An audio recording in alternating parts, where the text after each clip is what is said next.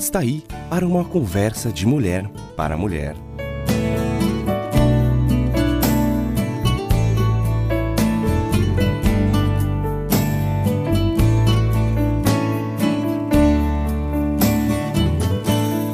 Olá, ouvinte que acompanha nossas conversas de cada semana. Estou compartilhando com você partes do livro De Bem com Você, de Sharon James.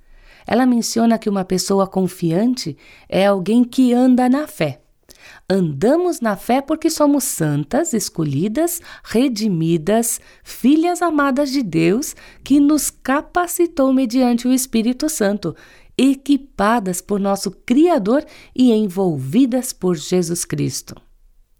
Nunca seremos perfeitas, o Senhor também não espera que sejamos, ele só espera que ouçamos a voz dele, que sejamos obedientes, que damos o primeiro passo de fé e deixemos o resto por sua conta.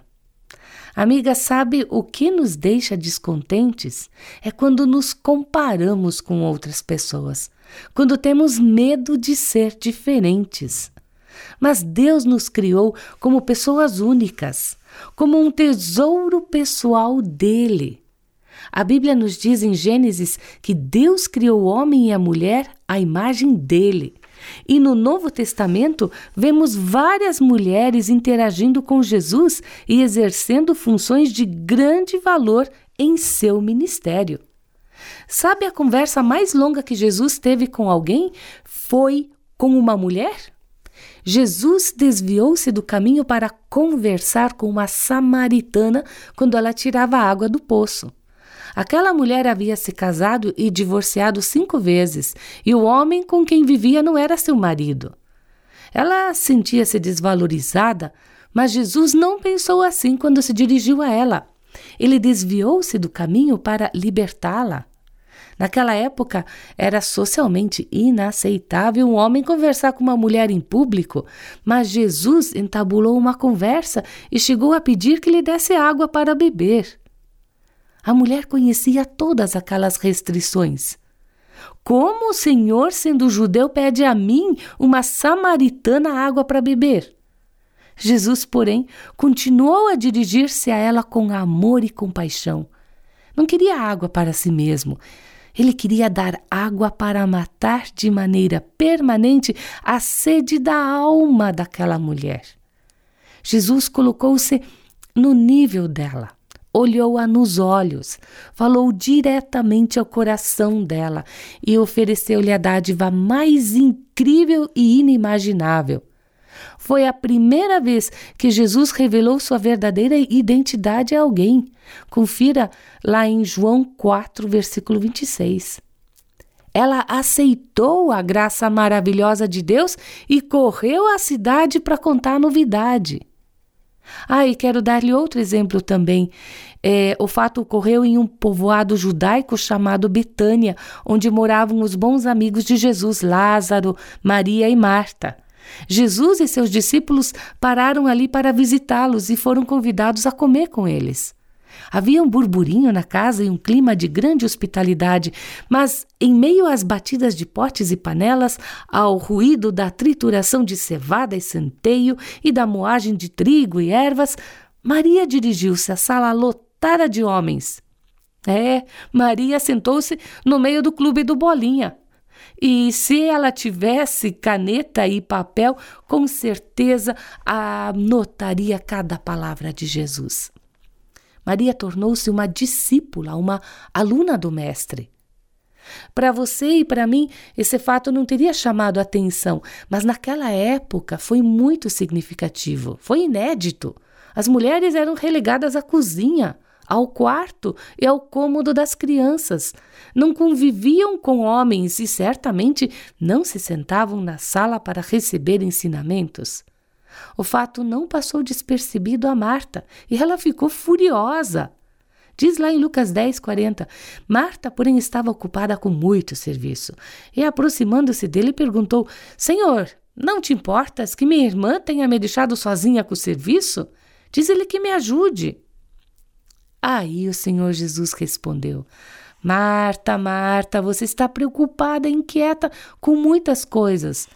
Todavia, apenas uma é necessária. Maria escolheu a boa parte, e esta não lhe será tirada. Jesus não disse a Maria que saísse da sala. Ele recebeu-a como discípula, como alguém a quem ele deveria ensinar.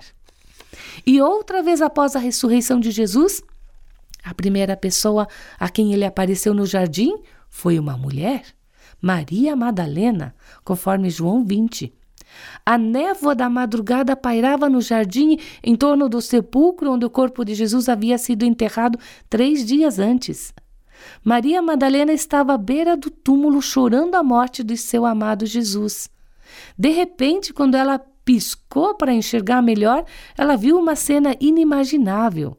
A imensa pedra fora removida da entrada do sepulcro de Jesus. Como isso pode ter acontecido? Maria pensou. Quem teria levado o corpo de Jesus? Ela correu para contar aos discípulos o que vira. Pedro e João correram ao sepulcro vazio e viram apenas as roupas com as quais Jesus fora enterrado. Espantados, os homens voltaram para contar o que tinham visto, mas Maria não arredou pé dali, chorando por aquele que ela amava. E ao olhar dentro do sepulcro, ela viu dois anjos, e estes lhe perguntaram: Mulher, por que você está chorando? Levaram embora o meu senhor, Maria respondeu entre lágrimas, e não sei onde o puseram. Ao ouvir um ruído nos arbustos atrás de si, Maria virou a cabeça e viu a figura de um homem como se estivesse sonhando. Mulher, por que estás chorando? O homem perguntou. E Maria imaginou que ele fosse o jardineiro e disse: Se o Senhor o levou embora, diga-me onde o colocou e eu o levarei. Jesus disse então uma só palavra: Maria. Ao ouvir o próprio nome, ela reconheceu Jesus. Não sei por que Jesus não se revelou a Pedro e João quando chegaram ao sepulcro. Não sei por que ele não se fez conhecer aos discípulos desanimados. Mas eu fico muito comovida ao saber que ele apareceu a essa mulher no jardim antes de aparecer ao mundo. Ele a honrou ao aparecer a ela, confiou-lhe sua mensagem, valorizou-a como a uma amiga preciosa. Querida, Jesus está chamando o seu nome. Ele se faz conhecido a você, revela-se a você. Está chamando seu nome. Sim, você é valorizada, você é amada.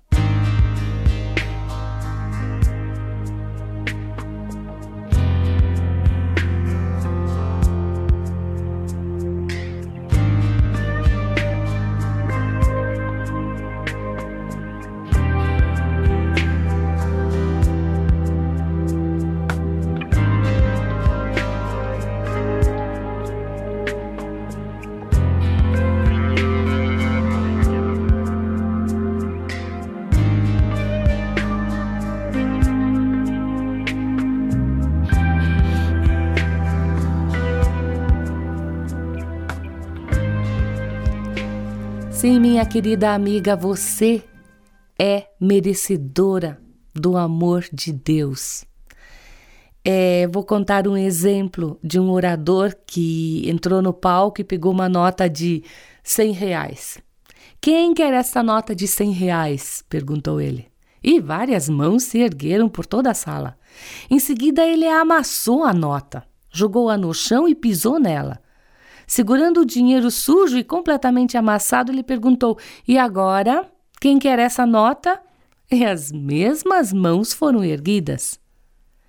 Aí ele disse: É por isso que Deus continua a querer vocês. Talvez vocês estejam amassados e pisoteados. Talvez estejam rasgados ou dilacerados. Talvez estejam curvados ou em frangalhos. Mas isso não diminui seu valor perante Deus, da mesma forma que o valor desta nota não diminuiu apesar do que fiz com ela. Vocês continuam a ser valiosos e preciosos para o Deus que os escolheu, os redimiu e os ama como filhos. Salmo 103, os versículos 13 e 14 diz: Como um pai tem compaixão de seus filhos, assim o Senhor tem compaixão dos que o temem, pois ele sabe do que somos formados. Lembra-se de que somos pó. É, Deus entende que nós somos criaturas irremediavelmente imperfeitas. Mesmo assim, ele nos considera valiosas, por mais amassadas e pisoteadas que sejamos. Sabe, Paulo escreveu aos cristãos em Corinto: Mas temos esse tesouro em vasos de barro, para mostrar que este poder, que a tudo excede, provém de Deus e não de nós. Talvez você e eu não sejamos atraentes por fora. Também somos vasos de barro comuns, mas dentro de nós escondem-se tesouros maravilhosos. Dentro desses velhos jarros trincados encontra-se o maior de todos os bens, Jesus Cristo. E é isso o que nos torna pessoas de valor. Quero que valorize o que você tem. Você é um ser, você é alguém tão importante para Deus. Nada de ficar sofrendo angústia e dor nesse seu complexo interior, dizendo às vezes que não é ninguém. Eu venho falar do valor que você tem. Oh, eu venho falar do valor que você tem.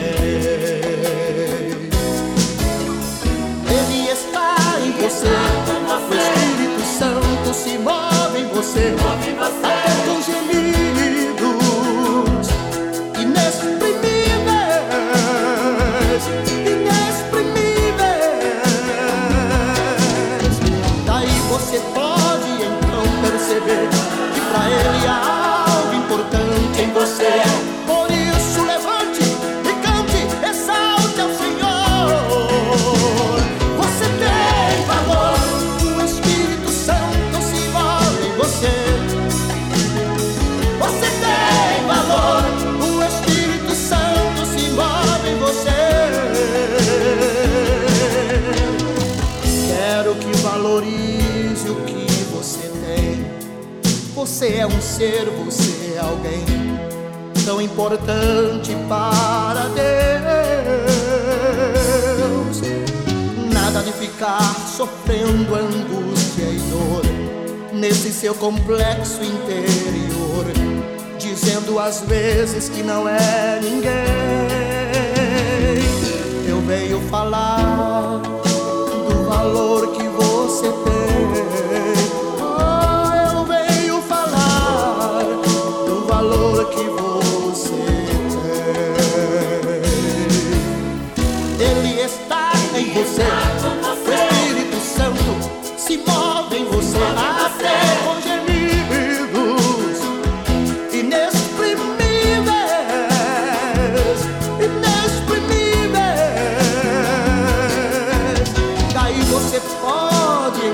Perceber que pra ele há algo importante em você.